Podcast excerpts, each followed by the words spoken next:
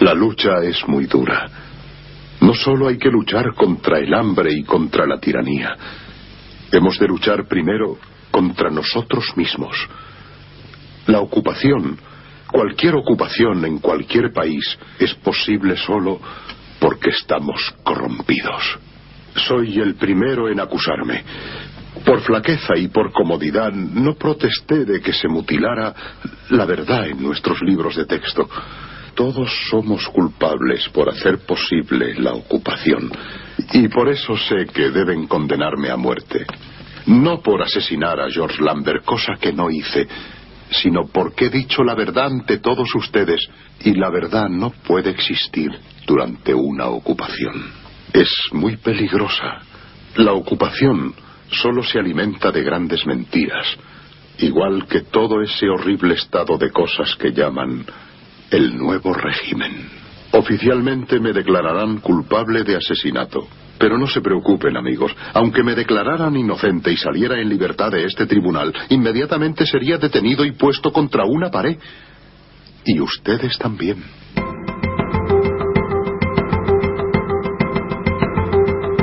El personaje interpretado por Charles Lawton en la película de Jean Renoir de 1943, Esta tierra es mía, se acusa y acusa a sus vecinos de haber colaborado con su silencio, su indiferencia y su inercia a la corrupción y la ocupación nazis. Sus palabras abren este programa en el que hablamos con un juez que ha sido perseguido por perseguir a un corrupto. Juzgaremos los hechos, pero es un hecho incontrovertible que en este país está ocupado y corrompido hasta el último refugio de la libertad, la justicia. Conviene recordar las palabras de Lawton en ese tribunal ocupado y desahuciado cuando dice que si callamos seremos culpables hasta que no demostremos lo contrario. Welcome to Carne Carne Cruda, Cruda, the album. Join us for danger, excitement, innovations and...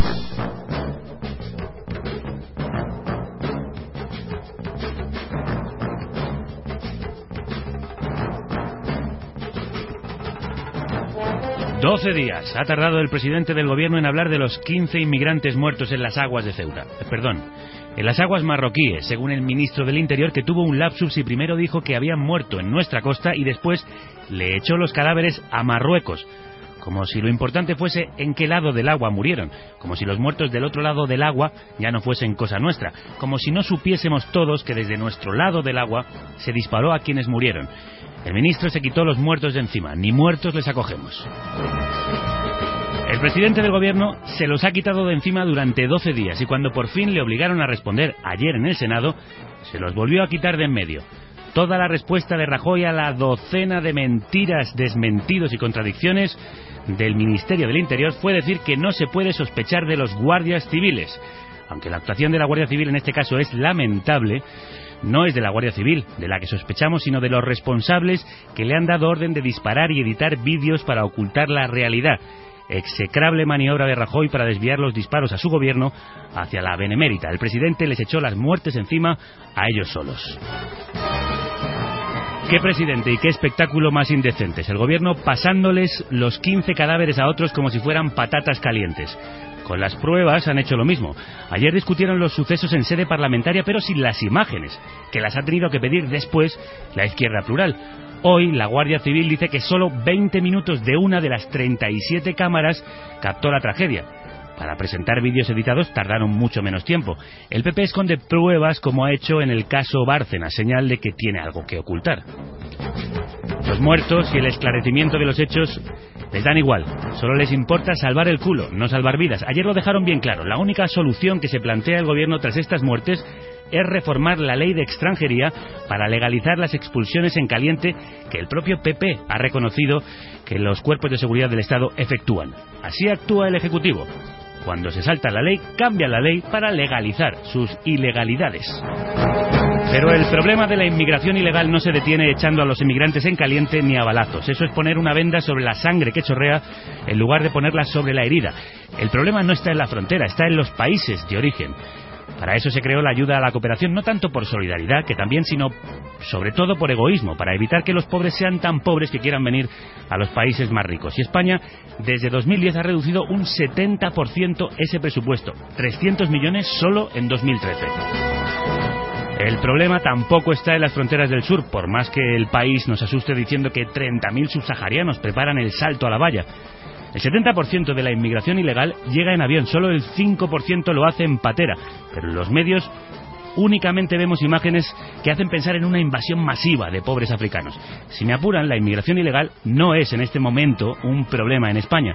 Son muchos más los que se van que los que llegan, según las cifras. Y según varios informes, los inmigrantes irregulares aportan más al estado del bienestar de lo que toman.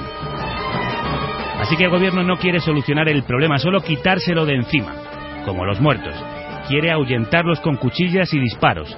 Es como intentar matar moscas a cañonazos. Eso es lo que son los inmigrantes para este gobierno. Moscas que se puede quitar de encima de un manotazo.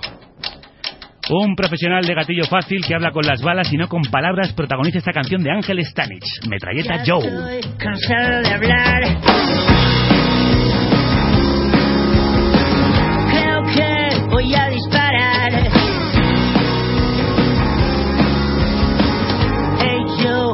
A matarme. No sé chico, es posible que pase.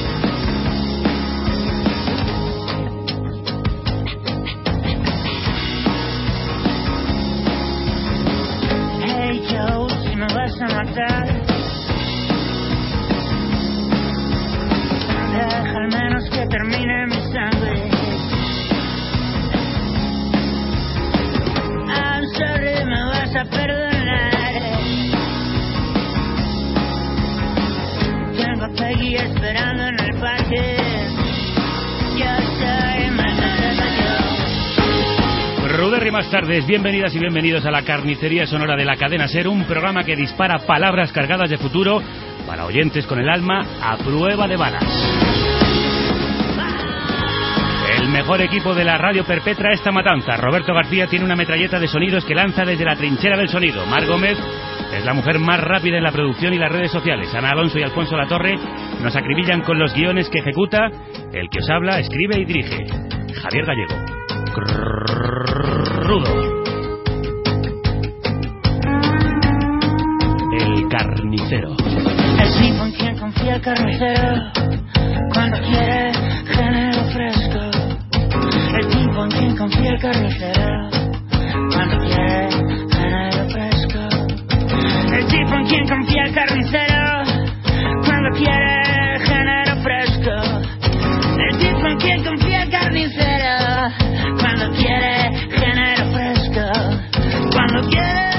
Stanich es un tipo en el que confía este carnicero cuando quiere género fresco. Este enigmático cantante que huye de las entrevistas y se esconde tras su poderosa música, acaba de poner sobre la mesa su primer disco, producido por Javier Bielba de Arizona Baby, que le ha dado el toque fronterizo adecuado a esta recua de canciones turbias y turbadoras que te ametrallan con sus historias de canallas, bandidos, pendencias y vidas al filo. La de Metralleta Joe, un tipo que muy bien podría trabajar para nuestro gobierno por su facilidad para perder la paciencia. Y disparar. Camino ácido se llama este artefacto explosivo que está presentando Ángel Stanich estos días. Lo hace, atención, el próximo día 21 en Mérida, en Marca Center, y el 22 en Cáceres, en el Gran Teatro Sala 2. También irá a Murcia, a Cartagena, a Requena, a Villena, en fin. En marzo, mirad que tiene muchas fechas en angelestanich.com.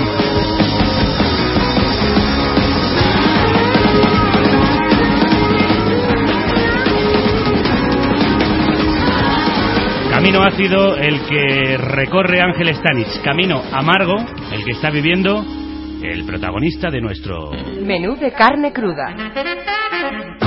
El pidió José Silva, el juez que encarceló al expresidente de Caja Madrid, Miguel Blesa, y que ha sido apartado de su puesto por ello, nos presenta hoy La Justicia Desahuciada, un libro en el que cuenta su versión de los hechos. De la justicia y la infanta Cristina trata el nuevo relato sonoro de Severino Donate. Y sobre un hombre que ha tenido muchos problemas con la justicia, James Brown, nos hablará el musiquero de la cadena Ser, Alfonso Cardenal, en su sofá sonoro en el que nos descubrirá al mejor imitador mundial del padrino del soul.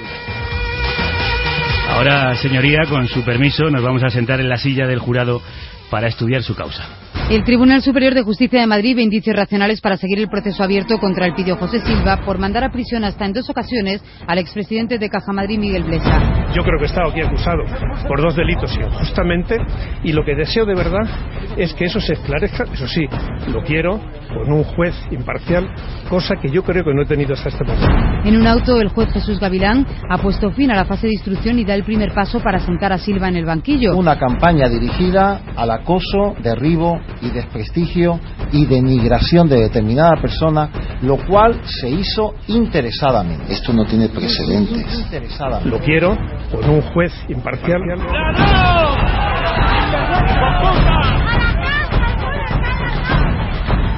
El pidió José Silva, el juez Silva, titular del juzgado de instrucción número 9 de Madrid, el conocido como juez juzgado, se sienta hoy aquí en este programa. Su instrucción, en el que se conoce como caso Blesa, y en el caso Banco Miami se ha convertido en otro caso. Blesa está en la calle, pero José Elpidio podría no volver a ejercer como juez. José Elpidio, crudas tardes. ¿Qué tal? Buenas tardes.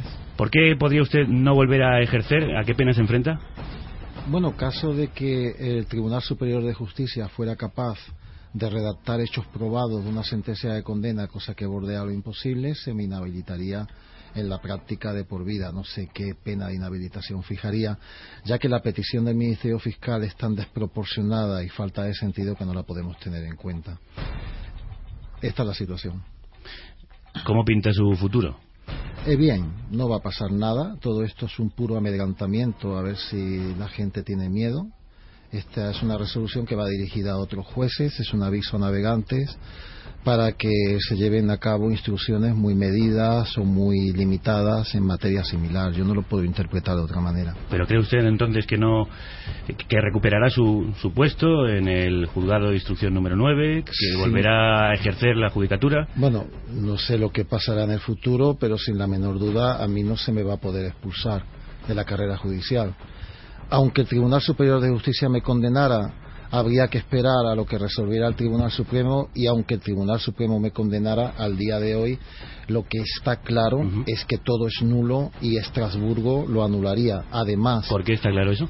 Porque eh, se han producido infracciones en materia de defensa colosales. Por ejemplo, que no se puedan volcar los correos. Por ejemplo, que Blesa pueda declarar, como testigo al menú, lo que a él le interesa, lo que se le pregunte que le pueda afectar como imputado. No tiene por qué declararlo, porque él es imputado en el caso de Banco de Miami y también es imputado potencialmente en el caso Blesa. Y sin embargo, él ha podido declarar al menú. Él declara solamente sobre lo que él entienda que constituye posible perjuicio que yo le haya podido producir. Otro tema muy importante es que nosotros nos hemos querellado con una querella ciudadana de casi 200.000 firmas contra el juez Gavilán. Habrá que ver qué pasa con esa querella. Si se admitiera trámite en la práctica todo vendría nulo automáticamente. para, quien automáticamente. No, para quien no siga el caso al dedillo, ¿quién es el juez Gavilán y por qué ustedes le ponen esa querella? Nosotros nos vemos obligados, mis abogados y yo, eh, a formular una querella criminal contra el instructor Gavilán, que es quien ha seguido el encausamiento contra mí, porque este instructor ha cometido irregularidades gravísimas. Una, muy importante, no permitir que afloren los correos de Blesa que formaban parte de la causa y que yo tengo derecho a que afloren y sobre todo mis abogados a que los puedan ver, a los que los puedan examinar para que se determine el fundamento que yo tuve para enviar a Blesa en prisión.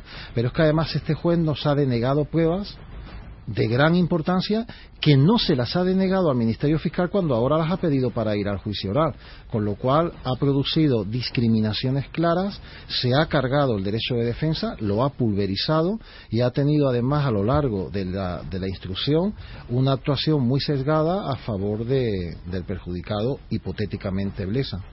Por todas estas contradicciones, el pidió José Silva, en su libro La justicia desahuciada, dice encontrarse como Joseph K., el protagonista del proceso de Kafka.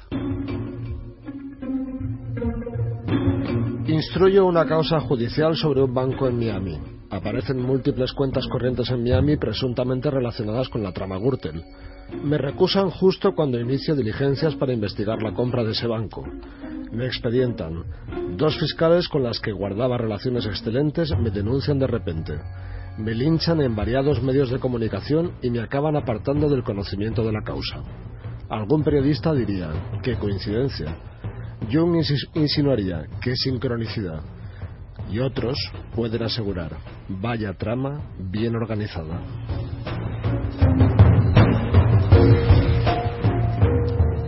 Hay una causa general contra usted. ¿Por qué dice que se siente como Joseph K. en, en el proceso?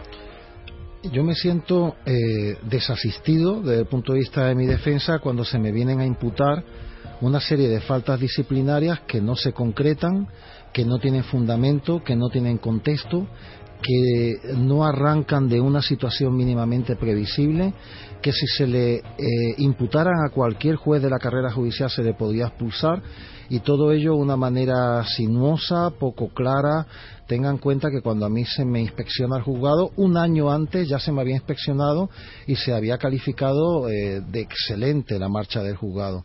Pero por otro lado también se debe tener en cuenta que hay juzgados en Plaza de Castilla que no se inspeccionan en 20 años. ¿Cómo es posible que el mío en un espacio de 14 meses se inspeccione dos veces?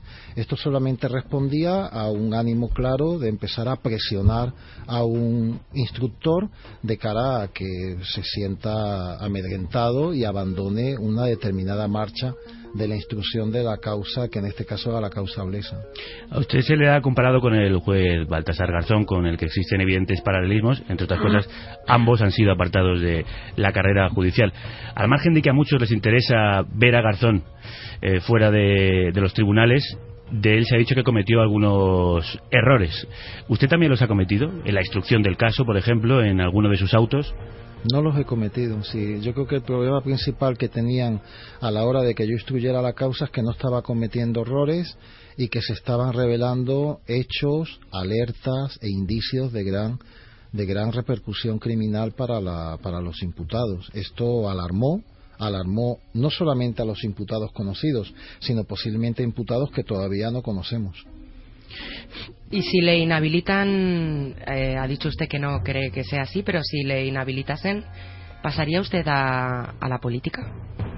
Bueno, el hecho de que yo me dedique o no a la actividad política es al margen de que me inhabiliten o no. Es decir, que yo no, no descarto, porque lo he dicho ya varias veces, que me dedique a la actividad política porque creo que prácticamente es una demanda ciudadana. Los ciudadanos se hallan desasistidos, los ciudadanos ya no saben qué hacer, qué referente tomar.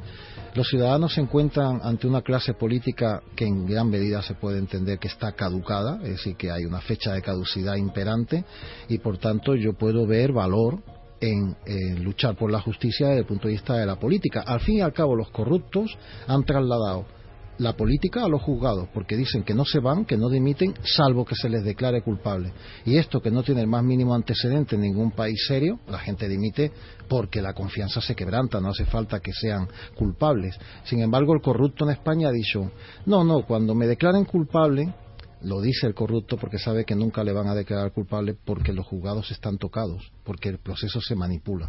Y dice, bueno, pues cuando me declaren culpable ya veré si me voy porque la justicia está desahuciada, dice el Pidio José en el título y en el subtítulo dice que España no es país para jueces. Pero hay quien podría ver, eh, José, una maniobra por su parte de llamar la atención y posicionarse como un juez estrella, eh, encarcelando a Miguel Blesa precisamente para dar ese paso, posible paso a la política del que estamos hablando. Ya, bueno, yo creo que la mente que considere que cuando yo ingresé a Blesa en prisión, eh, había pensado dedicarme a la política es una mente deteriorada en todos los sentidos del término. A ver, yo ingreso a Blesa en prisión pues porque es lo que tocaba, porque lo he hecho mil veces. Estaría bueno que cada vez que yo haya ingresado a alguien en prisión haya estado pensando en la política. Yo he llevado temas muy importantes. ¿eh? Este tema se filtra a los medios no por mi parte. Todos recordaréis, y estoy seguro que lo recordáis, cómo acaba esto en los medios y desde luego no es porque yo llamé a un periodista para declarar nada. Yo llevé a cabo una actuación con el mayor sigilo posible, con la mayor discreción posible y hubo un eco mediático extraordinario. Yo lo puedo comprender, la sociedad española está muy necesitada de ajuste de cuenta y de legitimidad, pero bueno, hay una situación, uno tiene que hacer un trabajo, es por lo que me pagan y a partir de ahí los hechos se han ido sucediendo de manera eh, continuada, en cascada, en escalada, hasta un punto tal que yo sí que me estoy planteando que, necesaria, que quizás sea necesario llevar a cabo una acción política más clara en relación con todo esto. ¿Se refiere usted al Partido X cuando habla de su entrada en política? no sé qué es el Partido X, no, les conozco bien y no los puedo definir, no los conozco, no, no. no es que se, ha comentado, se ha rumoreado por lo menos que quizá usted había tenido una oferta de, de esa formación ciudadana que pretende llegar a las instituciones con una, un funcionamiento muy distinto al de los partidos tradicionales. No le han hecho ningún ofrecimiento, se lo han, eh, contactado, por ejemplo, con gente como Hervé Falciani, que también es otro, digamos, de los emblemas en la lucha contra la corrupción.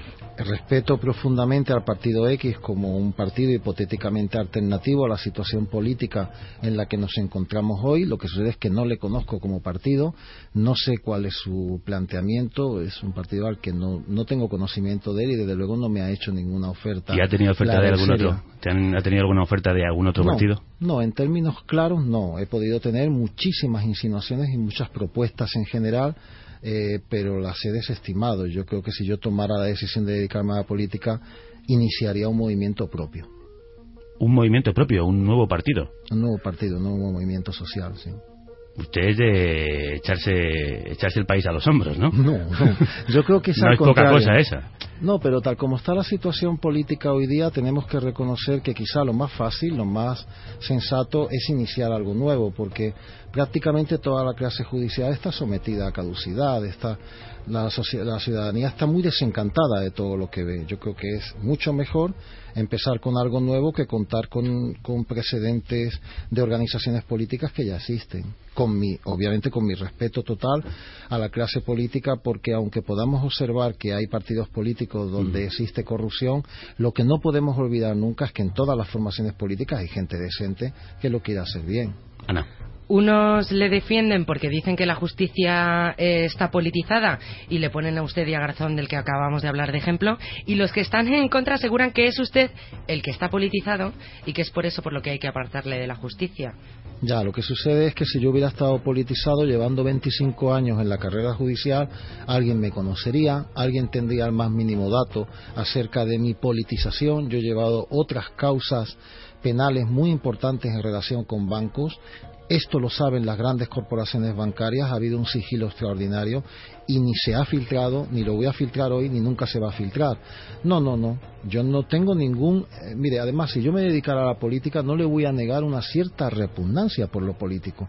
Yo también soy un ciudadano y yo también estoy dañado y yo también soy hijo de la transición y he comprobado cómo el país no ha hecho otra cosa que retroceder año tras año desde los últimos 15 años. Es decir, no, yo no tengo una gran sintonía con la clase política ni con ningún partido en concreto, ni tengo ningún afán ni lo he tenido antes de tener en mi actividad un alcance político, no tampoco parece que tenga sintonía con su propia profesión, a la que deja muy mal parado en su libro. No, la, profesión de juez es una profesión muy importante y muy necesaria. A lo que yo me refiero en el libro es a las personas que se han incrustado en el sistema, que aparentan que son del sistema y que en el fondo son antisistémicos y delincuenciales y se dedican a hacer daño. Esto es de lo que yo hablo en el libro. Jueces, magistrados, Hay abogados. Abogados, eh, fiscales, todo tipo de profesionales participan en el gran embrollo de manipular la justicia, de que no funcione y de que no se llegue a nada. Habrá muchos que también hagan todo lo contrario, administrar la justicia con justicia, valga la redundancia. Hay, hay jueces que con una enorme honestidad y en el mayor de los anonimatos trabajan todos los días en términos radicales defendiendo los juzgados y yo diría que son la mayoría de los grandes desconocidos, que por cierto la mayoría ninguno están afiliados a ninguna asociación judicial. Usted se hizo conocido por el encarcelamiento de Miguel Blesa. Vamos a repasar todos esos acontecimientos que usted desgrana eh, durante el relato de su libro. El 17 de marzo del año pasado, Miguel Blesa, de mayo, perdón, ingresó en prisión. Prisión para Miguel Blesa bajo fianza de 2,5 millones de euros ante el innegable riesgo de fuga, posible destrucción de pruebas y múltiples indicios de criminalidad en la operación de compra del City National Bank of Florida en 2008. ¿Era necesaria y tan urgente la encarcelación de Miguel Blesa? ¿Realmente había riesgo? Hacía mucho tiempo que Miguel Blesa estaba en la calle y se iban conociendo los hechos que usted estaba a punto de juzgar. ¿Por qué encarcelarle en ese mismo día en el que le interrogó? Era imprescindible, mire. Cuando yo interrogo a Blesa lo hago en relación con enormes irregularidades que pone en conocimiento del Banco de España la máxima autoridad bancaria supervisora de Estados Unidos de América, la CCO. Y son irregularidades de bulto. La CCO no pierde el tiempo ni hace este tipo de informes si no nota irregularidades y alertas muy graves. Eh, Miguel Blesa viene al juzgado, yo espero que me explique todo, que lo aclare todo, y lejos de hacerlo lo que hace es que lo complica más y prácticamente se autoincrimina, porque viene a reconocer que seccionó el precio de compra del Banco de Miami para no comunicar y no, y no atenerse a la- al control previo de la Comunidad Autónoma de Madrid. En ese momento, obviamente, uno se plantea varios temas que tienen que ver con la prisión. Uno muy importante es la posibilidad de manipulación de pruebas. Esto es esencial. Y otro riesgo de fuga, puesto que ya había indicios de criminalidad que podían determinar una pena que, ¿por qué no? Claro, pueden poner de manifiesto cierta duda acerca de la localización de- del imputado. Pero tiempo para la destrucción de pruebas ya había tenido. Sí, lo que sucede es que no es lo mismo cuando uno ya ve que está el toro encima de uno, es decir, cuando uno ve el tren llegar o cuando uno nota que la causa se puede venir encima de uno que en abstracto. Por tanto, había que preservar las pruebas como además, si es que mire, en el proceso los propios peritos han denunciado que se han sentido coaccionados y amenazados por algunos imputados, es decir, que el riesgo respecto de las pruebas ya se produjo amenazando a peritos. Si es verdad la versión de los peritos. Usted eh, era juez en otra causa abierta contra Miguel Blesa por los créditos concedidos a Díaz Ferrán, pero no le metió en la cárcel por esta, por esta No, ese era el llamado caso Blesa. Digamos que el caso Blesa son las diligencias 58 barra 2010, de ahí se deduce testimonio, se constituye otra causa, que es la causa Banco de Mia- Miami, que es 3173 barra 2013.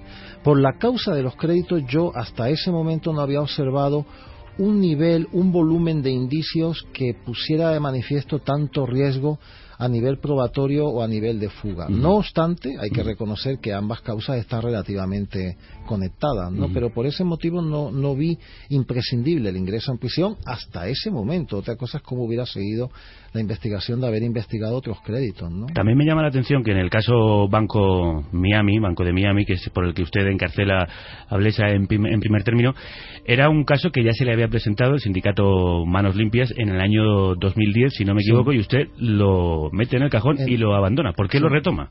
Pues muy sencillo. Mire, en el año 2010 el sindicato Manos Limpias pone una denuncia y en esa denuncia dice que hay graves irregularidades en la concesión de un crédito de unos 26 millones de euros a Gerardo Díaz Ferrán. No viene acompañada esa denuncia del más mínimo indicio probatorio. Así se lo digo a Miguel Bernat, que es el secretario general del sindicato, y el secretario general del sindicato me dice, no se preocupe señoría, que ahora mismo le voy a traer los indicios. Y le digo, pero ahora mismo Miguel, ¿cómo los va a traer? Mañana se los traigo. No me los trajo, no me los trajo porque la certificación que hizo el Banco de España en relación con ese crédito el Banco de España tenía que haber certificado la irregularidad, pues la certificación que hizo el Banco de España en relación con ese crédito fue una certificación falsa. El Banco de España no dijo que el crédito era irregular porque Caja Madrid concretamente el Comité de Riesgo de Caja Madrid, no le facilitó datos muy relevantes al Banco de España. al, al, sustraer esos datos muy relevantes al Banco de España, el Banco de España creía que todo era regular. Como consecuencia de esta falta de certificación de irregularidades, yo archivo. Este es el motivo del archivo, que en, el fondo al Banco de España se le engaña y el Banco de España emite una certificación que es insuficiente para, para seguir adelante con las actuaciones. ¿Por qué se reaperturan las actuaciones? Pues muy sencillo. Mire, en primer lugar, porque se reaperturaron de hecho por el juez Andreu cuando inició causa penal contra Rato. el, llamado caso Bankia. Claro, el caso Bankia reapertura de hecho al caso Blesa. En segundo lugar, se reapertura porque había una denuncia, una nueva denuncia en relación con ese crédito que dio lugar a una actuación por parte de un juzgado de Plaza de Castilla que, por tanto, daría lugar a la reapertura. Y por último, y lo más importante, porque se había hundido la entidad. El hundimiento de la entidad es un hecho notorio, un hecho indiscutido que nos tiene que llevar a reaperturar las actuaciones. Es un hecho de tal magnitud. Porque usted está convencido de que es la corrupción la que ha hundido Caja Madrid. Yo lo que estoy convencido de probable además, quiero decir, corrupción que se pueda probar y sea objeto de delito. Yo lo que estoy convencido es de que una entidad como Caja Madrid no se puede hundir sin múltiples actuaciones muy irregulares. Otra cosa de la que estoy convencido es que hay una conexión entre el hundimiento de una entidad y que se presta el dinero mal. Si tú estás todo el día prestando dinero mal en un banco, esto puede dar lugar al, hundimiento de la entidad. Y por último, estoy convencido porque así eh, se ha plasmado y es también notorio, en ningún momento Blesa explicó qué pasó ahí, cómo es posible que se llevara por delante a una entidad con más de 300 años como Caja Madrid. Esto es muy difícil. Uno no se carga a los bancos así como así, sobre todo cuando son de un volumen de negocios tan importante. Hablamos de la tercera entidad financiera de España. Y tampoco se lo explicó en aquel 16 de mayo de 2013, fecha que aparece recurrentemente y que ha marcado toda su carrera posterior. Efectivamente, no explicó nada, no dio la más mínima explicación, porque la postura del imputado es muy cerrada, es decir, la entidad se ha hundido porque hay una crisis económica. Eso es incierto. De hecho, ha habido entidades financieras en España que no se han hundido, la mayoría han seguido perfectamente adelante al margen de la crisis financiera. Eh, y lo que se ha advertido en el trabajo de instrucción en relación con Caja Madrid es que lo que concurren son todo tipo de infracciones, de infracciones de protocolo, de alertas criminales, etcétera, que nos dan lugar a la posible al posible indicio de una conducta penal. ¿Tuvo tiempo eh, Blesa para preparar su, su declaración y conseguir pruebas exculpatorias para preparar su defensa aquel 16 de mayo? Pues, eh, Blesa eh, sabía perfectamente el conocimiento de la denuncia acerca de la compra del Banco de Miami la tenía Blesa porque esa denuncia se formula en diciembre del año 2012.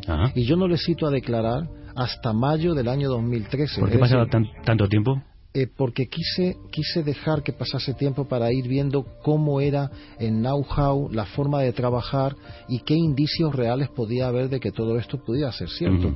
No quería llevar a cabo actuaciones eh, de tipo eh, inmediato, reactivo, poco reflexivo, ¿no? Entonces se dejó pasar un tiempo mm, para ver cómo iba un poco la causa del caso Blesa, para ver si ahí había indicios de criminalidad o no, y cuando uno se da cuenta de que la forma forma tan irregular en que se llevó a cabo el crédito a Díaz Ferrán, uno empieza a creer cualquier cosa. Entonces es injusto, eh, son injustos aquellos que le acusan de haber de haberse precipitado en la encarcelación de Pero Blesa. Si es todo lo contrario, si el caso Blesa y Banco de Miami es el ejemplo de la máxima ineptitud judicial e ineficacia. Si estamos hablando de una entidad que se hunde aproximadamente por el año 2010 y hasta mayo del año 2013 no se llama a declarar a alguien en relación con el Banco de Miami y en diciembre de 2012 más despacio no se puede ir. Si es todo lo contrario. Sin embargo, Miguel Blesa, el expresidente de Caja Madrid, acusó a el Pidio José Silva de tener una hostilidad manifiesta hacia él. Yo creo que estado aquí acusado por dos delitos injustamente y lo que deseo de verdad es que eso se esclarezca. No hay nadie más interesado que yo en que eso se esclarezca. Eso sí, lo quiero con un juez imparcial, cosa que yo creo que no he tenido hasta este momento. Usted no puede negar que juzgar a Miguel Blesa no es juzgar a cualquiera. Es un personaje de enorme notoriedad y, como usted acaba de decir, el responsable máximo de la tercera entidad financiera de este país, que además nos ha llevado a todos por el sumidero. ¿Lo tenía usted en cuenta cuando hizo el auto de encarcelamiento? Yo cuando hice el auto de encarcelamiento, teniendo en cuenta que hay que hacerlo rápido, yo no lo tenía preparado, no sabía si iba a ingresar en prisión, eran las 6 de la tarde y había que redactar unos 18 o 20 folios, yo lo que me centré es en hacer la argumentación, dada la premura de tiempo, pues la argumentación mejor posible. A mí siempre me ha dado exactamente igual a quien tenía delante. Yo he tratado a todo el mundo igual a lo largo de mis 25 años de carrera judicial y lo seguiré haciendo porque no sé trabajar de otra manera. Sin embargo, la causa que pesa sobre ustedes por prevaricación y precisamente por esa hostilidad de la que hablaba Miguel Besa. ¿Tiene usted alguna manía? Hombre, yo, yo comprendo que si a un imputado se le deja dar su opinión libremente y quitarse de encima al juez que no le viene bien, pues todos los jueces pues seríamos eh, objeto vilipendiados y criticados por los imputados. A nadie le interesa ir a prisión. Entonces, si le preguntamos a un imputado, ¿qué opina de este juez que le va a mandar a prisión? Es muy raro que el imputado diga, hombre, me parece un juez magnífico, me ha caído muy bien, estoy muy ilusionado con él. Además, vamos, que me ha dicho que me ingresa en prisión, que, que le veo un gran juez. Esto, esto es imposible, vamos a jugar en serio la, actividad judicial es una actividad gravosa, muy, muy grave para el particular, puede encerrar medidas cautelares tremendas y obviamente si al imputado se le permite eh, trabajar al menú, pues buscará algún juez que le venga bien.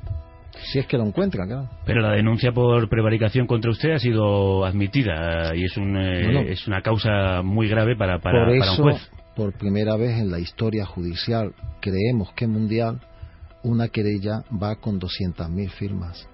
200.000 ciudadanos la querella que ha puesto usted de respuesta. contra el instructor, claro, es que no tiene ni pie ni cabeza, ni tenían que haber admitido nunca a trámite esa querella contra mí, jamás se tenía que haber admitido a trámite porque es totalmente desatinada y falta de sentido y así lo han recreado mis abogados sistemáticamente, ni mucho menos se tenía que haber dictado un auto de acusación contra mi persona. Y eso ha dado lugar no solamente a escritos durísimos contra este instructor, sino a la mayor querella ciudadana de la historia. 200.000 firmas para una querella, ¿eh? no para ir a un concierto de Muse. ¿Se siente usted arropado por la ciudadanía? Por parte, por lo menos, de la ciudadanía. Por parte de la ciudadanía, sin duda. Para mí ha sido un estímulo inapreciable el ver cómo no me he visto solo en esto. Ha habido cientos de miles de ciudadanos que me han animado y que prácticamente me reclaman que siga comprometido de la manera que sea con esta causa. Vamos a seguir hablando con el Pidio José Silva, pero ha citado a Muse y es eh, hablar de las musas, que a él, por cierto, le gusta mucho y así lo demuestra en su extensa y vasta cultura libresca, en su obra La justicia desahuciada. Ha sido hablar de las musas y las musas musicales se han presentado aquí. ¿Le gusta la música a usted? Mucho. Pues vamos a hacer un receso, señoría. Muy bien, muchas gracias. En este programa nos gusta hacer una pausa en el juicio oral para escuchar música, música que nos permite tomarnos un respiro, como esta exquisitez del proyecto liderado por Javier Molina, De la Nada, escrito así, todo junto, De la Nada. El grupo acaba de publicar una obra maestra, en mi opinión, de quietud y sentimiento contenido, titulada Duelo al Alba. Un título, por cierto, que podría servir para describir su periplo judicial actual. Parece usted enfrentado en un duelo al alba que quiere reducirle usted a la nada. He elegido este tema porque la letra es un manual de lo que debería ser la justicia. Escuche, que se llama Enésimo Manual de Conducta. Encontrar la fuga y después sellar.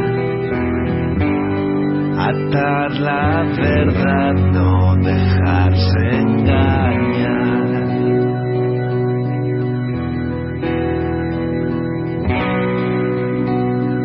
Construir, marcharse sin objetar. No hay cambio sin lucha, tan solo dolor. Y cuestionar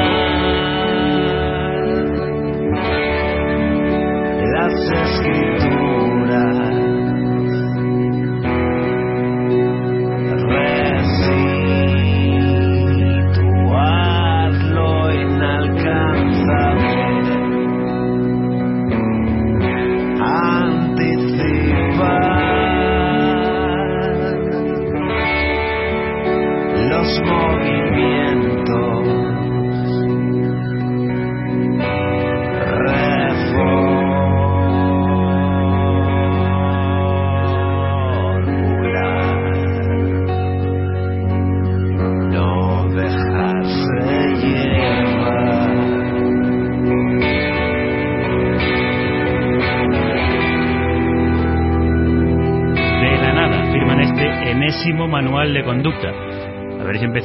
Y no hace falta un enésimo segundo.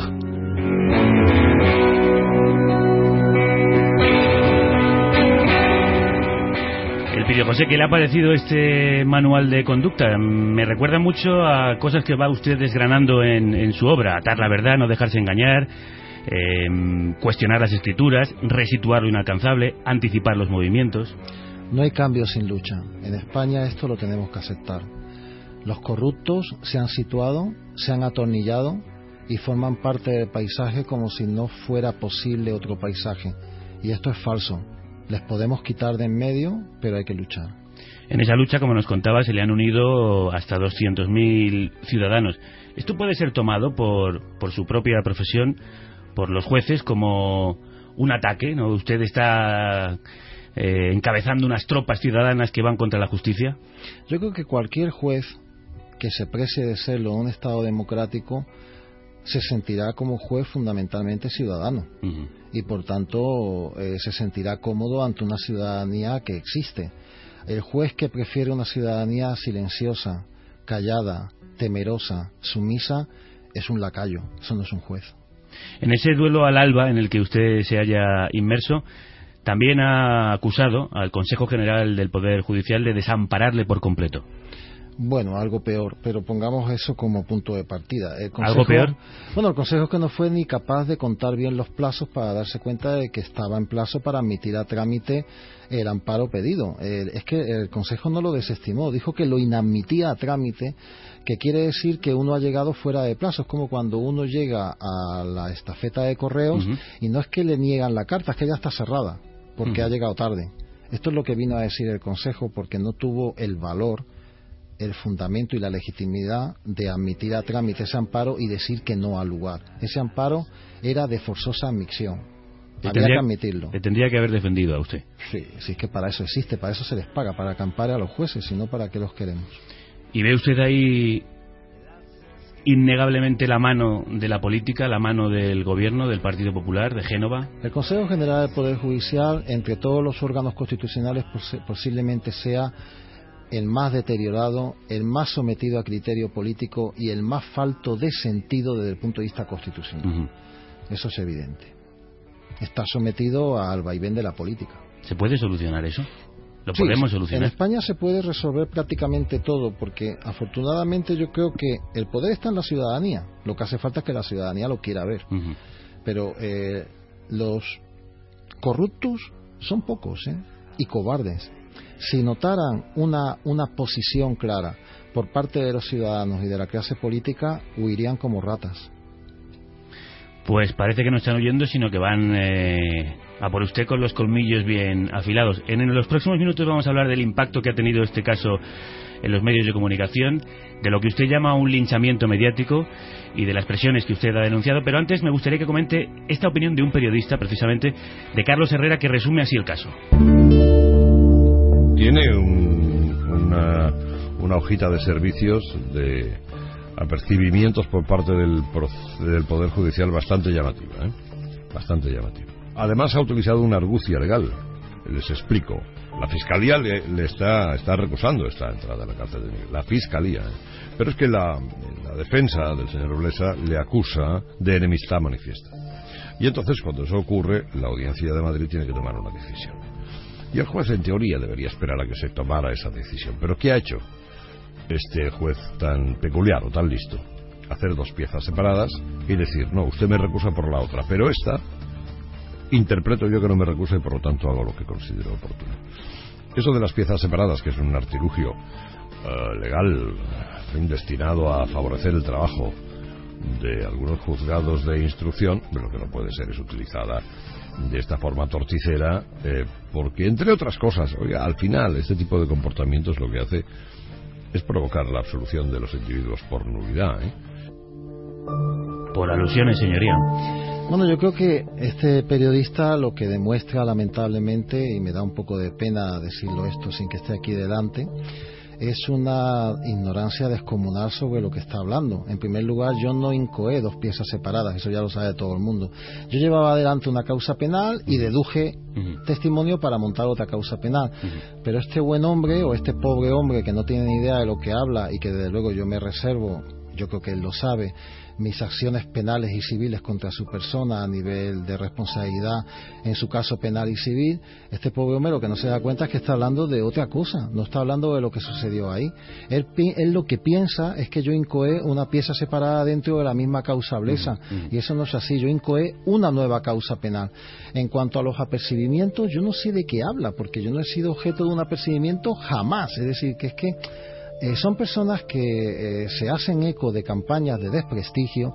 Este señor tendrá que explicar en su día por qué lleva a cabo estas manifestaciones, de dónde sacó esta información, quién le facilitó esta información falsa, de dónde se inventa que yo he sido objeto de apercibimientos, a qué le llama el juez peculiar cuando lo único que pone de manifiesto lamentablemente es que es un periodista eh, desacertado, mal informado, inconsistente, incapaz de hacer su trabajo convenientemente, que es lo que tiene que hacer un periodista. ¿Tomará usted, fuentes. ¿Tomará usted medidas legales contra él o contra otros periodistas En que le han caso sí, perseguido? no, ¿Sí? en su caso sí, obviamente. Hay que esperar. Yo tengo gran ecuanimidad y frialdad para esperar. La gente me conoce. Llegará la justicia. También de gente que le conoce dicen que es usted un juez peculiar. Bueno, todo habrá que, habrá que determinar qué quiere decir peculiar. Si por peculiar se quiere decir que yo tengo mi manera de ver el derecho, mi manera de trabajar y mi forma de enfocar las leyes, peculiar no puedo ser, porque yo respondo como pocos jueces a la formación del canon europeo. Es decir, yo soy un jurista europeo. Eh, si por peculiar se entiende que hago cosas que a alguien no le gustan y que como no sabe cómo defenderse me llama peculiar, bueno, entonces si por eso se quiere entender peculiar, poco más. Bueno, también se dice de usted que es un juez conflictivo, que mm, acumula sanciones previas al, a los casos de Miguel Blesa, que ha tenido usted problemas psicológicos, que ha sido desahuciado. Pues mire, en cuanto al tema, eh, por, por empezar con el tema primero que plantea, es decir, eh, yo no tenía ninguna sanción disciplinaria cuando inició el caso Blesa. Ya hay miles de tuiteros que han visto el certificado, lo colgué en Twitter, está colgado en Facebook, mi hoja de antecedentes está inmaculada. En cuanto a que me desahuciaran, lo explico detenidamente en el libro, nunca se me ha desahuciado, yo nunca he sido objeto de desahucio, nunca he sido lanzado de ningún domicilio, esto es un invento radical. En cuanto a problemas psicológicos, es igualmente falso, quiero decir, una persona lo que ha podido tener es un periodo en el que ha asistido a un psicólogo, etcétera, y esto no quiere decir que alguien tenga problemas psicológicos. Fíjese una cosa, si yo tuviera problemas psicológicos, lo que se demostraría lo que se demostraría es que más bien es que no los tengo, porque nadie pasa por todo lo que yo he pasado tan tranquilamente, ¿eh? tan tranquilamente. Me gustaría ver a cualquier otro ciudadano que pasara por la centésima parte de lo que yo he pasado con plena calma, tranquilidad de espíritu y ecuanimidad. Mira, estoy- ¿Por qué está pasando usted? Hombre, por lo, por lo que se cuenta en el libro, es decir, por la apertura de expedientes disciplinarios sin ningún fundamento, por un trato denigrante como el ejemplo de este periodista, que es un trato que lo que pretende claramente es hacer daño a la persona y no examinar qué es lo que está sucediendo en la causa, por presiones permanentes que describo perfectamente a través de los medios de comunicación, tertulianos, prensa, Consejo General de Poder Judicial, expedientes continuados, informativas, etcétera. Es decir, podemos decir que yo he sido objeto de todas las presiones que dentro de un Estado perverso y mal enfocado puede sufrir un ciudadano que decentemente hace su trabajo. En medio de esa tormenta desatada por la instrucción del caso Banco de Miami, se empieza a hablar de una sanción que usted tenía que cumplir por otro motivo. Mm, Permítame que insista en esto. Y esto se usa para empezar a hablar de su perfil, eh, su mala fama como juez conflictivo. Sigue la cruzada del Ministerio Público contra el juez que encarceló a Miguel Blesa. La Fiscalía ha presentado una querella contra el magistrado Elpidio José Silva por las irregularidades que habría cometido en su investigación del caso Blesa. La querella le atribuye un delito de prevaricación por imponer su propia voluntad para interpretar la ley y dictar unas resoluciones que, según la Fiscalía, no pueden ser interpretadas mediante ningún criterio razonable. También le atribuye un delito de retardo malicioso en la Administración de Justicia y otros dos de detención ilegal, uno por cada vez que el expresidente de Caja Madrid ingresó en la cárcel. La Fiscalía sostiene que ordenó estas dos encarcelaciones a instancias de manos limpias, que ni siquiera estaba personada como acusación popular en el proceso. Concluye la querella diciendo que el juez Silva usó razonamientos forzados para encausar a Miguel Blesa. Vamos por partes. Lo último, ¿usó usted razonamientos forzados para encarcelar a Miguel Blesa? Se le ha criticado que utilizase en ese eh, auto ya tan conocido metáforas, que no fuera usted canónico.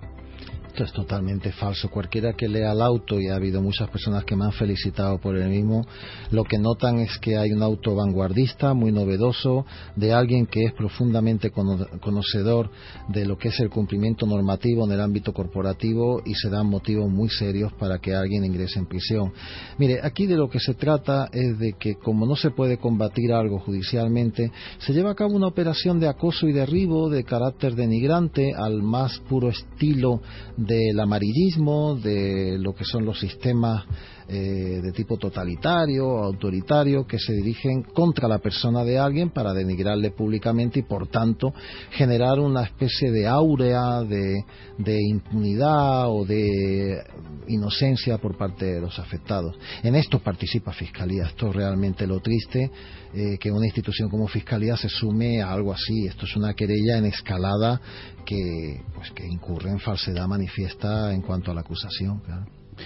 Fue la fiscalía la que denunció a, a Elpidio José Silva. ¿Tenía usted mala relación con ella antes del caso Blesa? ¿A qué cree que responde? Yo creo que Fiscalía se suma a una escalada. Serán ellos los que tendrán que responder cuando esto se investigue en su caso debidamente, por qué se suman a esta escalada y por qué toman decisiones tan absolutamente injustificadas.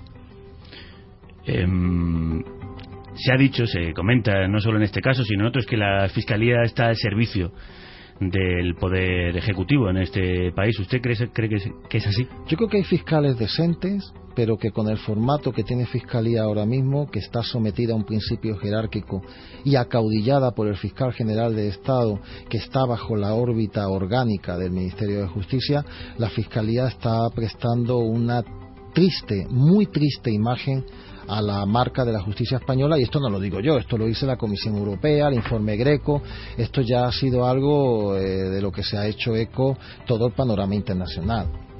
El, el verbo conjugar, el verbo acusar, no lo conjuga bien Fiscalía, no lo sabe conjugar. De hecho, se suele decir, también en medios, lo escuchamos en tertulias, la ciudadanía lo comenta en la calle, se lo habrán dicho ustedes, de hecho, muchas veces, que parece que la Fiscalía actúa de abogado defensor de los corruptos, de este sistema corrupto que se está desvistiendo en la actualidad. A mí no me extraña que un ciudadano no conocedor de derecho lo vea así, no me extraña. No hay quien lo entienda. Yo, desde luego, no tengo una explicación jurídica para, para justificar, por ejemplo, que a la altura del 13 de mayo de 2013 Fiscalía prácticamente no había aparecido por mi juzgado y no conocía nada de la diligencia. Al día de hoy, cuando Mois me ha eh, interrogado, desconocía las diligencias, no sabía ni lo que preguntaba. De hecho, no me preguntó nada y admitió que los indicios de criminalidad no se cuestionaban en la causa Blesa. Y lo que sí me preguntó si yo sabía firmar. ¿Cree usted que está enviado directamente la Fiscalía por el Partido Popular? Esto no lo sé, pero se puede investigar. Correo corporativo no solamente tiene Blesa. También tiene correo corporativo el fiscal general del Estado, el ministro de Justicia, Moix y la Fiscalía de la Audiencia Provincial. Que se vuelquen los correos corporativos. Usted en el libro habla de una corrupción generalizada, eh, no solo en la clase política, la clase financiera, también lo ha dicho usted aquí en la justicia, incluso llega a relacionar, por ejemplo, el, el nombramiento de Miguel Blesa en eh, Caja Madrid con una especie de complicidad en la que están Comisiones Obreras, Izquierda Unida, Aznar y el Partido Popular. Esto es público y notorio. Está de- yo me he remitido a declaraciones del- de, Leguina, eh, declaraciones que están publicadas en, en la prensa. Pero bueno, una declaración no tiene por qué ser una prueba.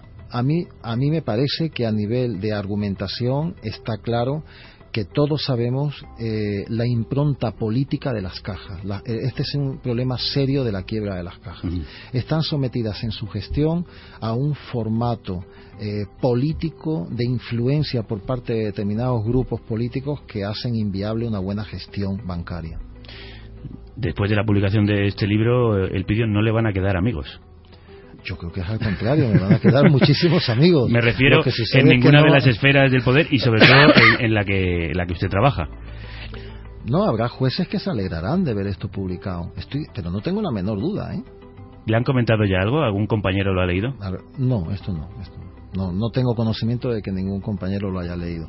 Pero que hay jueces que se sienten machacados por el Consejo, que hay jueces que están hartos de esta situación y que trabajan de una manera eh, agria y sin ninguna ilusión, esto claro que me consta y habrá jueces que se alegrarán de que esto se publique. Y un juez hace bien eh, publicando un libro cuando todavía las causas están abiertas, no sabemos qué puede pasar. Está usted eh, encausado en, en otras cuestiones.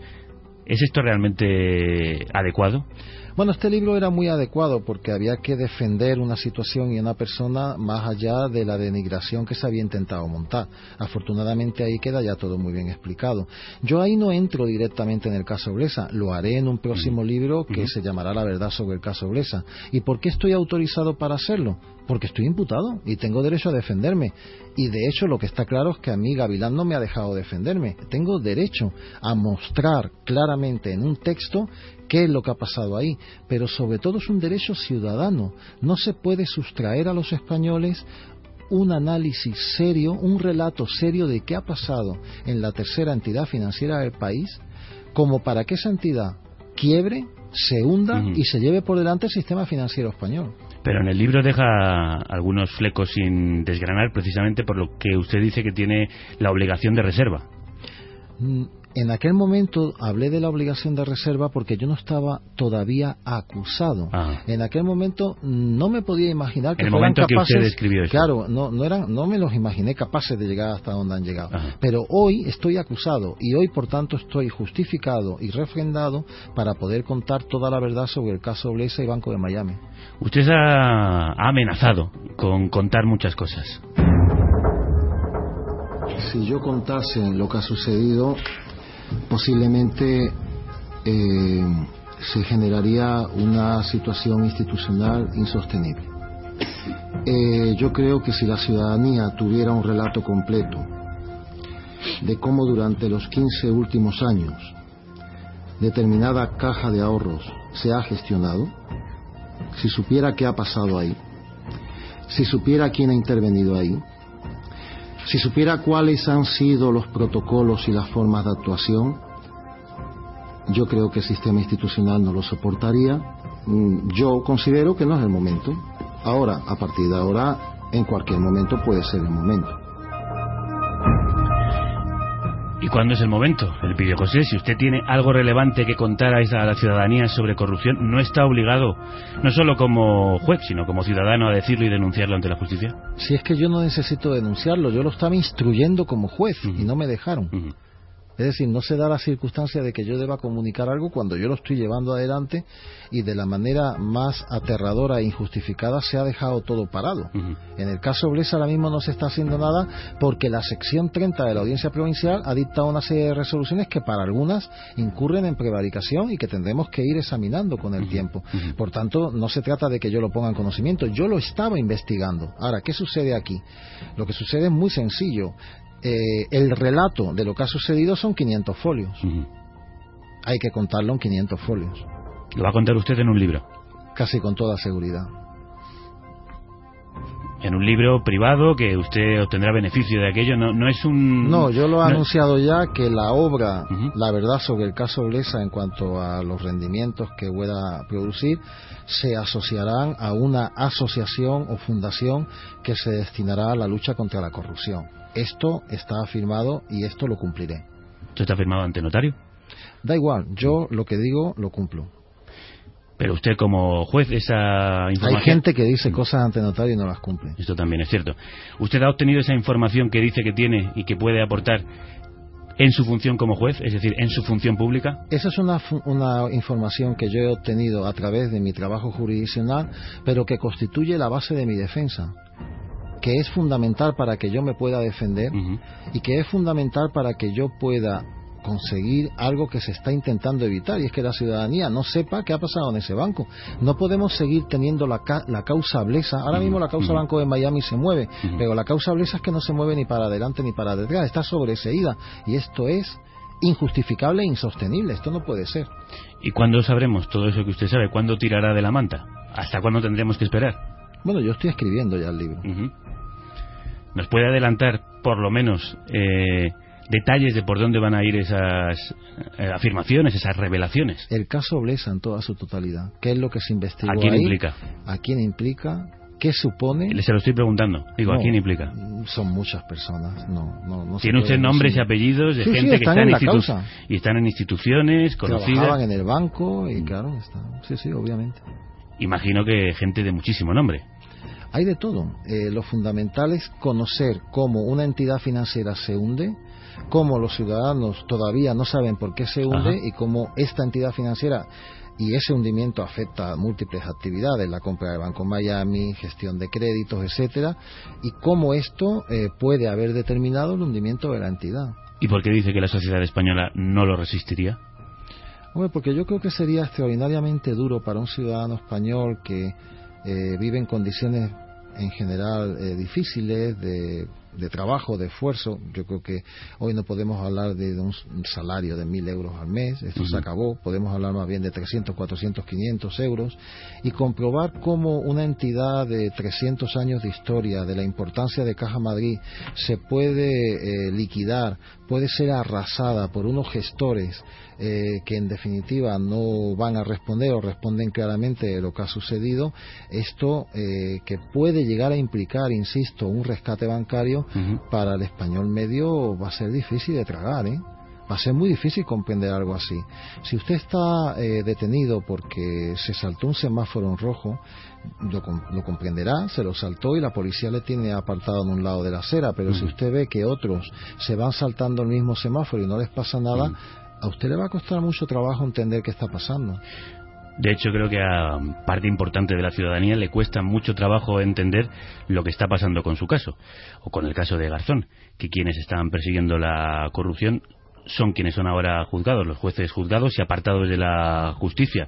Y creo que también será muy difícil de tragar no ver, después de haber leído los eh, mensajes y los correos de Blesa, al expresidente de Caja Madrid entre rejas. ¿Lo veremos? ¿Cree usted que esa causa que acaba de decirnos que está totalmente paralizada avanzará? Yo creo que hay que llegar a un momento en que la causa del Banco de Miami, la causa Blesa con todas las irregularidades de, prestas, de, de concesión de créditos, la causa de las preferentes y la causa Bankia, todo es una misma causa. No, no olvidemos que hay un Gürtel 3 también en la causa Blesa, como se deduce de los correos eh, electrónicos. Y todo eso tiene que constituir una misma causa, un bloque que sea llevado a cabo en cuanto a su investigación adecuadamente por un juez de la Audiencia Nacional y solo así se tendrá un espectro global de lo que ha sucedido ahí. Pero con la lentitud que tiene nuestra justicia, Así no vamos a ningún lado, porque como dicen los americanos, just delay, just denied. Con esta lentitud no tenemos justicia, esto tiene que ser rápido. ¿y cree usted que podrá ser rápido? ¿Realmente cree usted que Miguel Blesa pagará por esas presuntas irregularidades de las que usted habla? Tal como vamos ahora, no. Por último, el pidió José, ¿qué pasará con usted? ¿Cuál, ¿Cómo ve su futuro? ¿Se ve desahuciado? ¿Se ve fuera de este país eh, que no es país para jueces? Hombre, ahora mismo hay una situación de interinidad y yo tengo que tomar decisiones y las iré tomando en función de los acontecimientos, ¿no? Eh, pero es verdad que lo que se ha hecho es muy grave. Se ha apartado a un juez que honestamente estaba trabajando una causa. Esto es gravísimo. Esto sin duda es grave, pero con las pruebas que usted tiene en la mano, con lo que habla con su propia defensa, ¿cree usted que podrá volver a reintegrarse en la profesión? No, esto yo no lo cuestiono. no se me va a poder expulsar de la carrera judicial. Bueno, con Garzón se ha conseguido.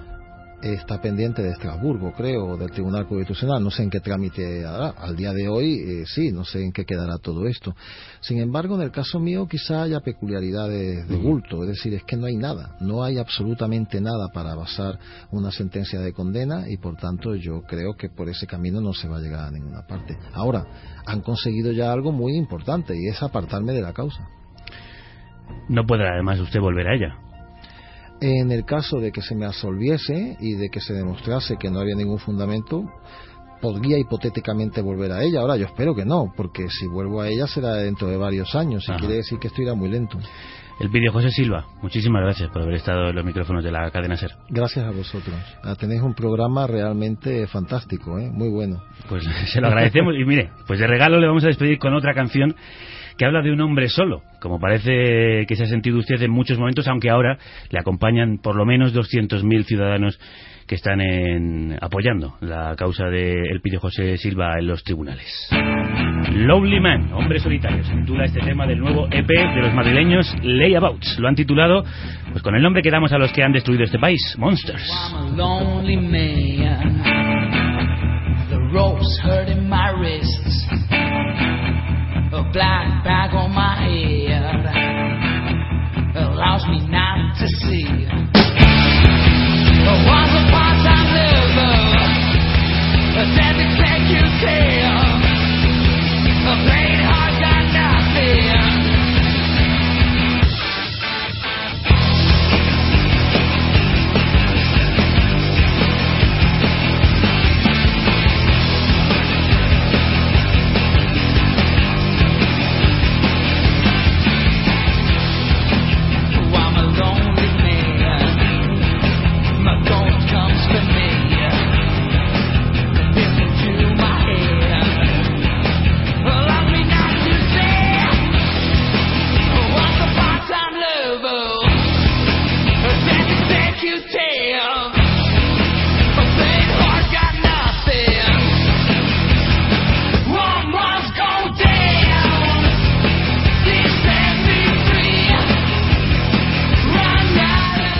Ventanales de la sala de vistas de mi juzgado se divisan las torres de Bankia. Es una presencia subliminal.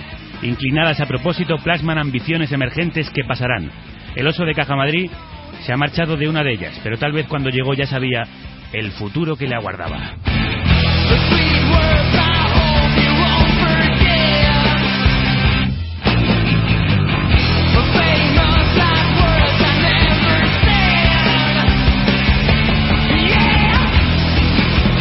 Palabras de el juez Elpidio José Silva en la justicia desahuciada. España no es país para jueces, en el que se enfrenta, libro en el que se enfrenta con sus propios monstruos.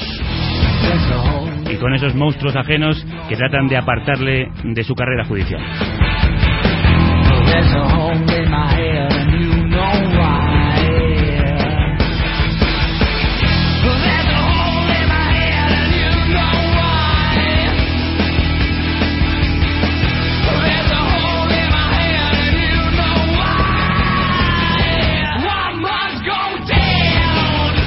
No se apartan de su camino recto y ascendente los layabouts. Con este nuevo EP que nos regalan con Homeless Records, los discos de los vagabundos nos han hecho padres con este Monsters, que incluye este Lonely Man, el hombre solitario.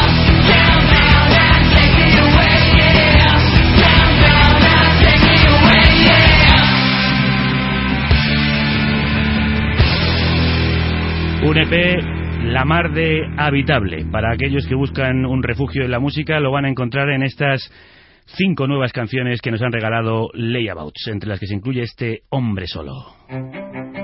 Otro hombre solo se vale de todos los recursos sonoros para contarnos historias en la radio. Es Severino Donate, que hoy nos habla de la justicia, de lo que ha significado el tema fundamental del programa de hoy. La justicia y la infanta Cristina. Una mujer que no está sola ante los tribunales porque parece evidente que son muchas las manos que la ayudan en la sombra y a veces incluso a la luz. Así lo vemos muchos y así lo ven los ciudadanos con los que ha hablado Sebe en este relato titulado La infanta, la justicia y los cuentos. Si releen detenidamente los cuentos de su infancia, esos donde salen reyes, príncipes y princesas, comprobarán que sus páginas están llenas de situaciones adversas, peligros, personajes indeseables, miedos y desgarros sentimentales. Fuera de los cuentos, los más fieles a la monarquía se lamentan. Los años actuales son años muy difíciles para ser rey, príncipe o infanta. Más difícil ser parado con 50 años, como mi hermano, por ejemplo. Eso sí que es jodido, tener dos hijos, de, dos hijos pequeños, no tener casa, es una vergüenza. En algunos entornos del poder político, económico y mediático se sostiene que a la infanta Cristina le está perjudicando el hecho de ser quien es. La están tratando de una manera, vamos, vergonzosa. Empezando porque el gobierno y los fiscales están a favor de que ella no declare, de que no pase la vergüenza de bajar la rampa. Cabezas de mucho fuste afirman que la declaración de la infanta ante el juez y la posible petición de la Fiscalía de que devuelva dinero demostraría que no ha habido trato de favor hacia la hija del rey. Mentira podría. O sea que ella va a ir allí, van, se van a quedar los dos como dos reyes, el Narganín y ella, y lo que haya, lo que falte ahí os hayan llevado, pues para ellos. Para mí me van a dejar igual, sin un duda. Se conduelen en algunos foros por la terrible injusticia que se está cometiendo con la hija del rey. Del yerno no dicen nada. Lamentan, decíamos, que parte del pueblo haya condenado a la infanta Cristina por anticipado. No, esa es la hija del rey. Y por eso, pues si a mí me hubiera pasado, ya estaría en la cárcel. Rey, infanta, banquero, dirigente político, empresario, periodista, presidente de club, da igual. Nadie, dicen las voces de algunos prebostes, nadie está por encima de la ley. ¿Y qué quiere que le diga? O sea, la justicia en este país sigue siendo una mierda. Porque discriminan a unos y a otros. Ocurre que a veces la ciudadanía se deja llevar por las emociones, se ciega y arrastrada por la demagogia y algunas excepciones, dice cosas que no son ciertas. Lo dijo el jefe del Estado. La justicia, La justicia es igual, es igual para, para todos. No, perdona, pero no. Todos ante la ley no somos iguales, porque si fuéramos todos iguales nos medirían por la misma vara. Y lo siento, pero no estamos medidos por la misma vara. Ahora, sintiéndolo mucho, tengo que dejarles. Desgraciadamente no sé cómo sigue la historia, pero no se preocupen, alguien vendrá, un día de estos, a decirles cómo acaba el cuento.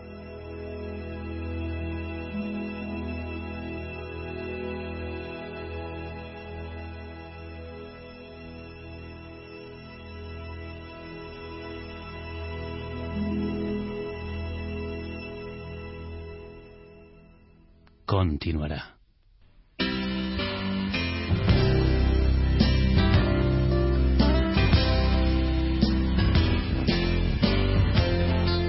En el sofá número uno de Frank Zappa nos sentamos ahora para escuchar al musiquero de la cadena Seda, Alfonso Cardenal, dueño y señor del grandérrimo blog musical Sofá Sonoro, que podéis, que digo que podéis, que debéis seguir en cadenaser.com, porque allí vais a encontrar historias poco corrientes y apasionantes sobre el mundillo musical. Historias como la del día de hoy, la del mayor imitador de James Brown, un tipo que es igual al padrino del soul en todo menos en sus problemas con la justicia.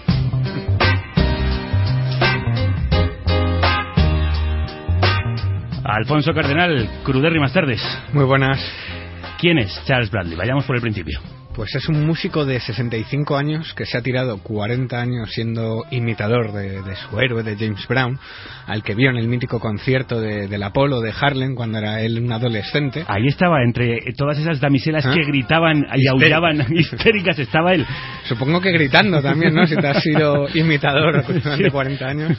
En fin, él allí pues pinzó con, con el señor James Brown y se, se quedó con el rollo y fue trabajando de imitador de James Brown cuando le salía algún bolo. Ha tenido una vida dura, ha vivido en la calle, le abandonó su madre, asesinaron a su hermano. Bueno, eh, Una historia muy trágica, pero con, con un poco de justicia también, en este caso un poco de di- divina quizá o, de- o del destino, que le llevó a debutar en la música ya con 63 años. debuta en 2011 con No Time for Dreaming.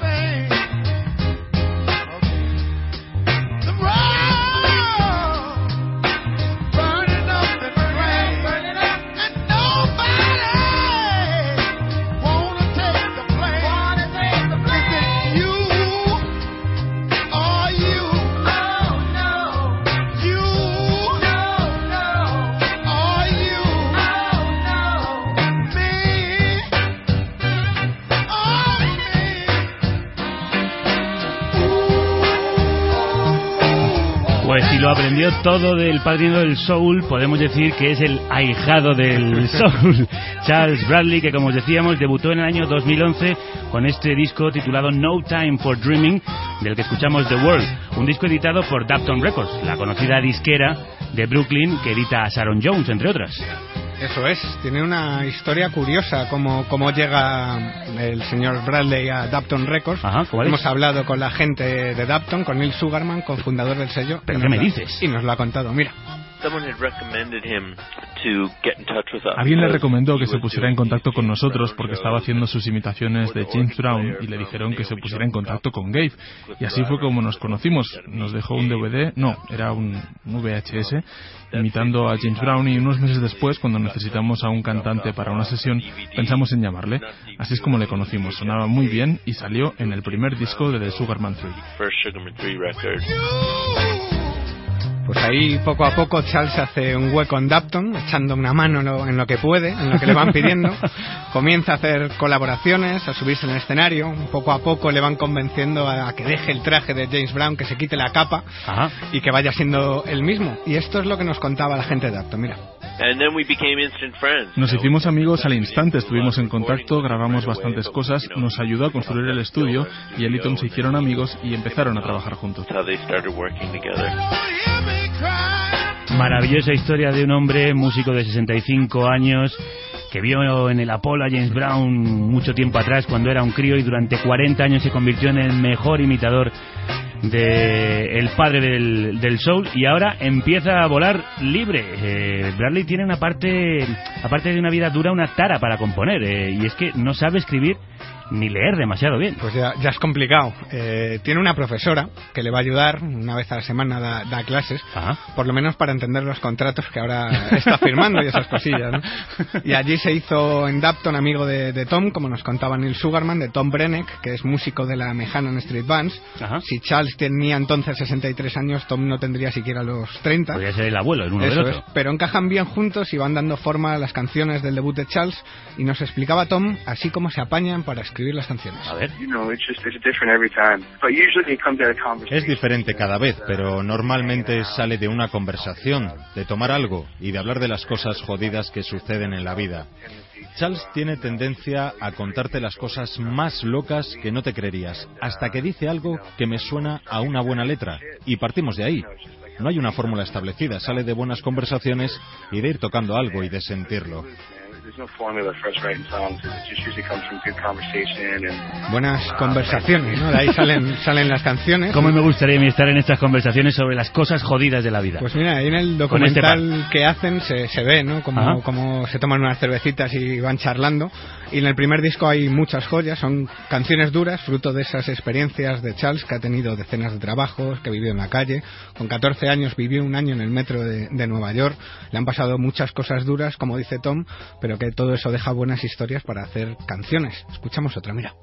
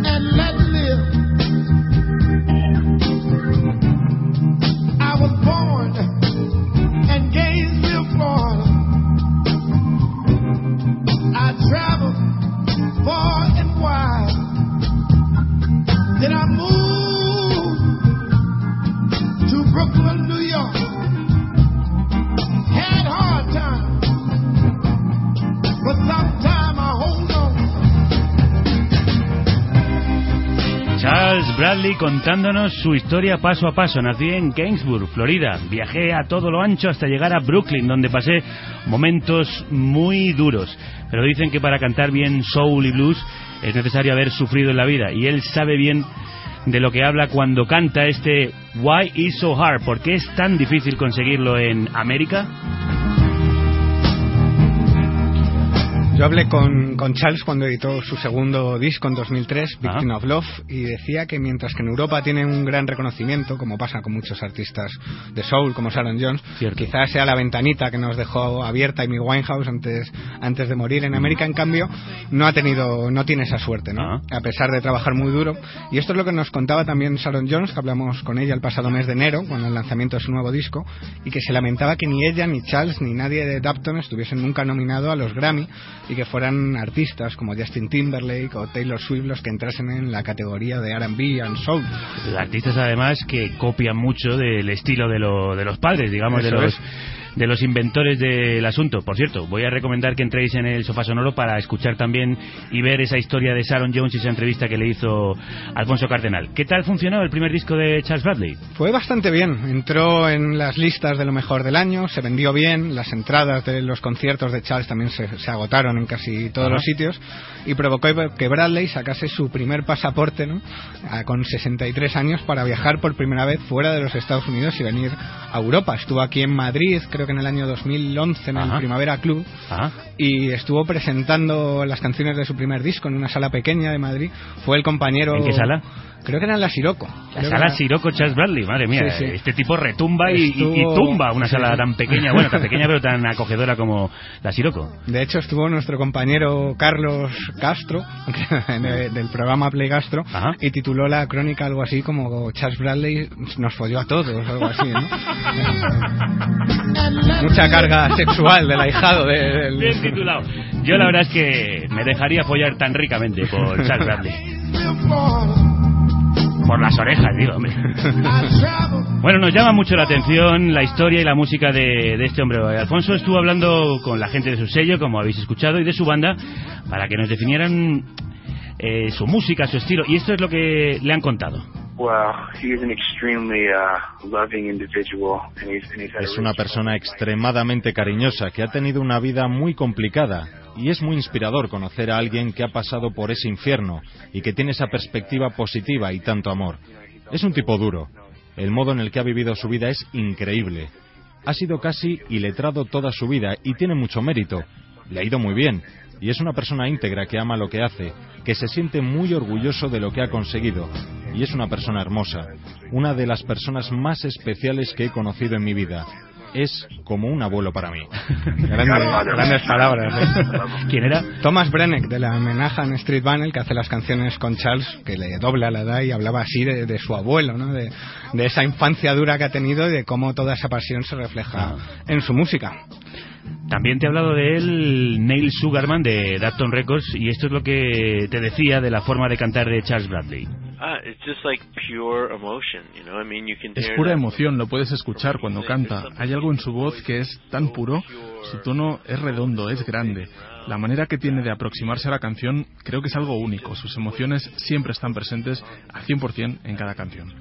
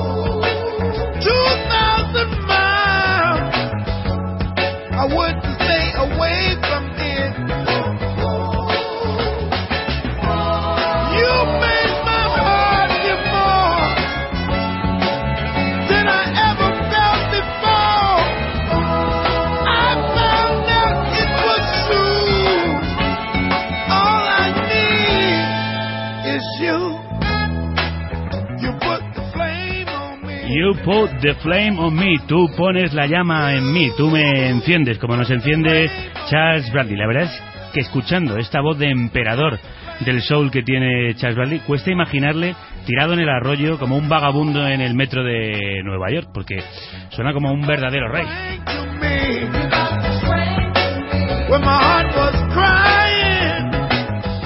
Pero ha sabido salir del arroyo y la música le ha convertido en lo que hoy es, un hombre con dos discos ya publicados. En 2013 llegó a las tiendas este Victim of Love, víctima del amor, el segundo álbum de Bradley. Ese verano vino a España, ¿no? Al Estuvo, BBK. estuvo en Bilbao el año pasado y este año regresa al Primavera Sound de Barcelona y al de Oporto también estará allí. ¿Qué tal el segundo disco? Pues a mí casi que me ha gustado más, ¿eh? Un disco muy redondo, está toda la pasión de Charles Bradley, bueno, eso también estaba en su primer disco, pero yo creo que ha confirmado que, que aquellas canciones no fueron una casualidad de, de, de Charles, sino que hay un trabajo detrás, que hay talento que está con muy buena gente rodeada, Ah. con un buen sello, con que es una familia, trabajan todos en equipo. De hecho, es la gente, los Dub Kings, los que están detrás, que son los que estaban con Amy Winehouse, la banda que está también Con Sharon con Jones. Sharon Jones y que son los de Antibala. Son una pequeña familia musical. De hecho, me contaba Sharon Jones que ahí cuando llega dinero todas las semanas todo el mundo cobra algo. Que luego se dividen un poco más pues en función de, de los cachés, pero que allí son, son todos como hermanos y se reparten el dinero equitativamente. ¿no? Y ese sentido de familia se puede ver en el documental que apareció tras eh, la publicación del segundo disco, un documental sobre la edición del primer trabajo de Charles Bradley titulado Soul of America. Eh, lo recomiendas, claro. De lo mejorcito que he visto. ¿no? Mira que me trago mucho documental musical. Sí, sí, porque es un fanático Y del género. este, este es espectacular. Cuenta la historia de Bradley que está y está rodado en los meses previos a la edición de su debut. Hay algunas lagunas en la historia, hay cosillas raras. De pronto te dicen que estuvo 19 años en California y no te dicen nada más. Entonces supongo que no quieren escarbar en, en los años malos de, de Charles. Pero muestra toda la ilusión de este hombre por cumplir su sueño, por sacar su primer disco. Te cuenta lo mucho que cuida de su madre, que murió hace un mes, y de la que Bradley cuidó toda su vida a pesar de que ella le abandonó siendo un niño. Allí ves como Charles vive muy apurado pagando el alquiler de la casa de su madre mientras él vive en unas casas de protección oficial en un barrio peligroso de, de Nueva York. Se ve que es un, un hombre con mucho corazón, con mucho cariño y con un sueño, que es el que está viviendo.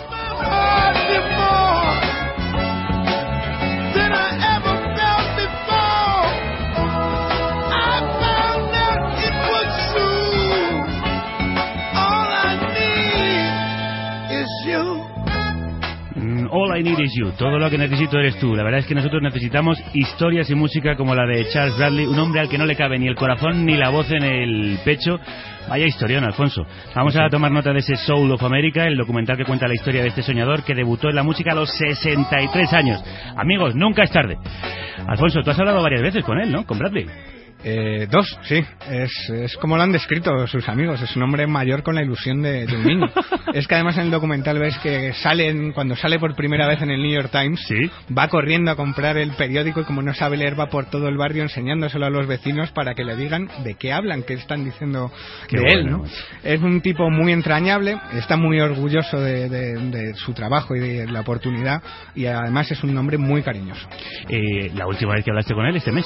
Sí. ¿De qué, de qué hablaste con él? Pues le dijimos que estábamos haciendo una sección sobre él en España. ¡Bien! y la verdad que, que le chocó bastante y le hizo mucha ilusión. Además acababa de, de morir su madre y el hombre se lo tomó pues como una muy buena noticia que le daba su, pues, su familia, sus fans españoles, ¿no? Y que le dediquemos este tiempo a hablar le, le encantó, ¿no? ¿Qué le preguntaste? Pues fue una conversación breve y muy complicada de traducir porque Charles Bradley es muy difícil de entender con ese bozarrón que nos tiene, ese argot sureño. Pero bueno, eh, eh, se, se hace lo que se puede. Preguntamos a bastantes personas y hemos conseguido traducir su pedazo de bozarrón. Le preguntamos que qué era lo que le hacía sentirse orgulloso después de debutar en la música y esto es lo que nos contó. Hay gente que me dice, Charles, te necesitamos aquí fuera porque nos traes cosas positivas. Y eso es lo que el mundo necesita. Ya no apreciamos las cosas, salimos y nos volvemos locos. Pero cuando me dicen que escuchan mi letra y sienten que aportó un sentido a la vida, es lo que me hace querer seguir tocando. Cuando proyecta la voz para cantar suena como el sol, pero Cuando lo escuchas hablar parece la noche. Es como salido, como salido del, abuer- del Averno. Tenebrosérrima la voz de Charles Bradley. Además, es un hombre entregado a ese trabajo, a ese sueño, y un músico que se entrega a fondo, como dice él. Siempre meto toda mi energía y respeto en cada actuación, así que después de terminar me voy a un sitio silencioso y relajado para así después poder preparar la siguiente. Quiero llegar a cada actuación con mi mejor yo, así que me tengo que preservar para poder hacerlo. Y me han contado que también le pediste para terminar una canción para nosotros. Con esa canción nos vamos a despedir. ¿Cuál eligió? Pues le pregunté si tenía alguna canción predilecta, preferida, un tema Ah. que fuese especial por alguna razón, y esta es la que nos eligió para nosotros. Victim of Love, ser víctima del amor, es de lo que mi espíritu y mi alma está hecho. A veces quiero con tanta profundidad que me da miedo, que me voy a perder en ello. Así que esa canción es ahora mismo de mis favoritas.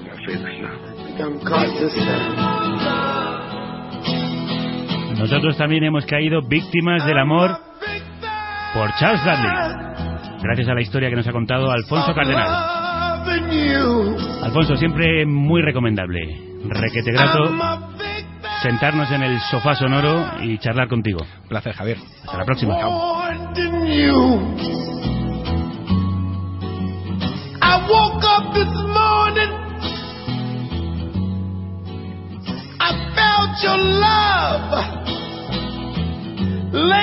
I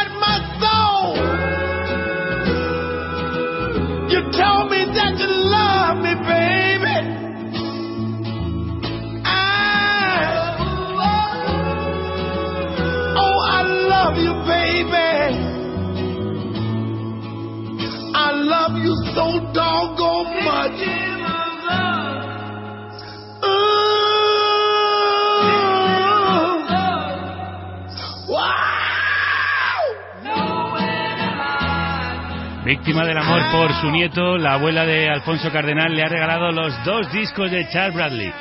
¡Viva! I'm a big fan.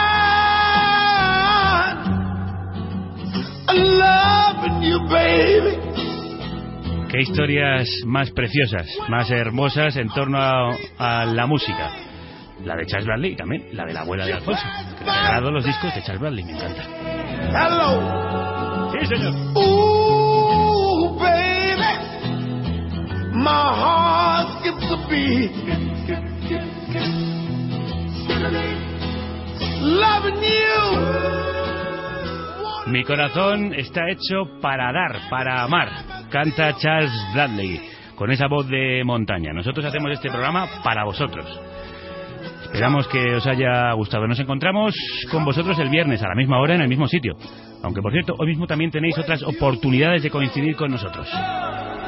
Big Esta tarde a las 7 en la Casa Encendida estaremos un servidor y Patricia Rivas de Rebelión.org hablando sobre periodismo, crisis y medio ambiente en un debate abierto a la participación del público. Lo digo por si queréis pasaros. La entrada es gratuita y hay barra libre para que formuléis vuestras preguntas y comentarios. Y después, a las 10, la señora cruda Ana Alonso estará en el Teatro Lara, protagonizando la inquietante y emotiva obra de Pablo Remón, La abducción de Luis Guzmán. Déjense abducir, háganme caso, lo agradecerán. I'm a